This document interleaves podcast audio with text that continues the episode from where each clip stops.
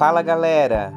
Esse podcast é uma realização do IBEAC e CPCD, ONGs que estão presentes em Parelheiros há 12 anos, desenvolvendo diversos projetos junto a lideranças, parceiros e comunidade. Escuta aí. Olá a todos, é, bom dia, boa tarde, boa noite. Meu nome é Rafael Simões, trabalho na Biblioteca Comunitária Caminhos da Leitura. É, estamos começando o Bibliotecando em Casa e no episódio de hoje vamos falar um pouco do porquê fazer biblioteconomia.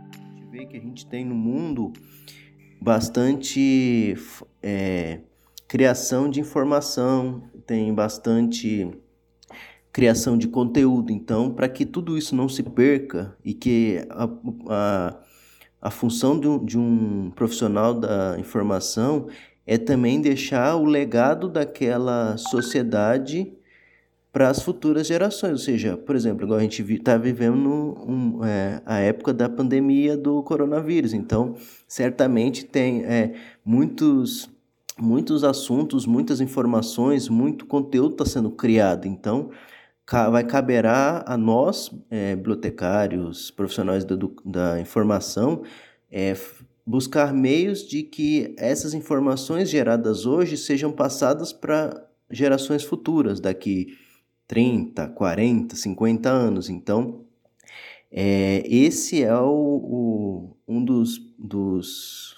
fundamentos da biblioteconomia, ou seja, como que eu faço a gestão da informação para que ela seja é, disseminada muito mais fácil, muito mais rápido e que seja uma coisa mais simples para o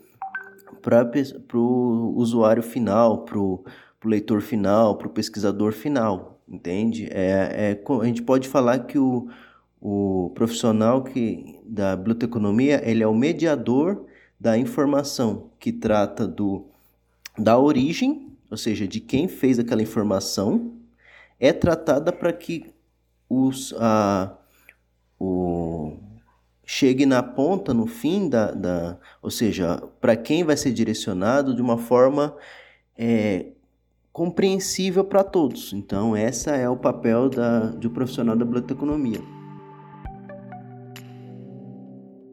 No próximo programa falaremos um pouco sobre onde estudar biblioteconomia. Então fique ligado e tchau!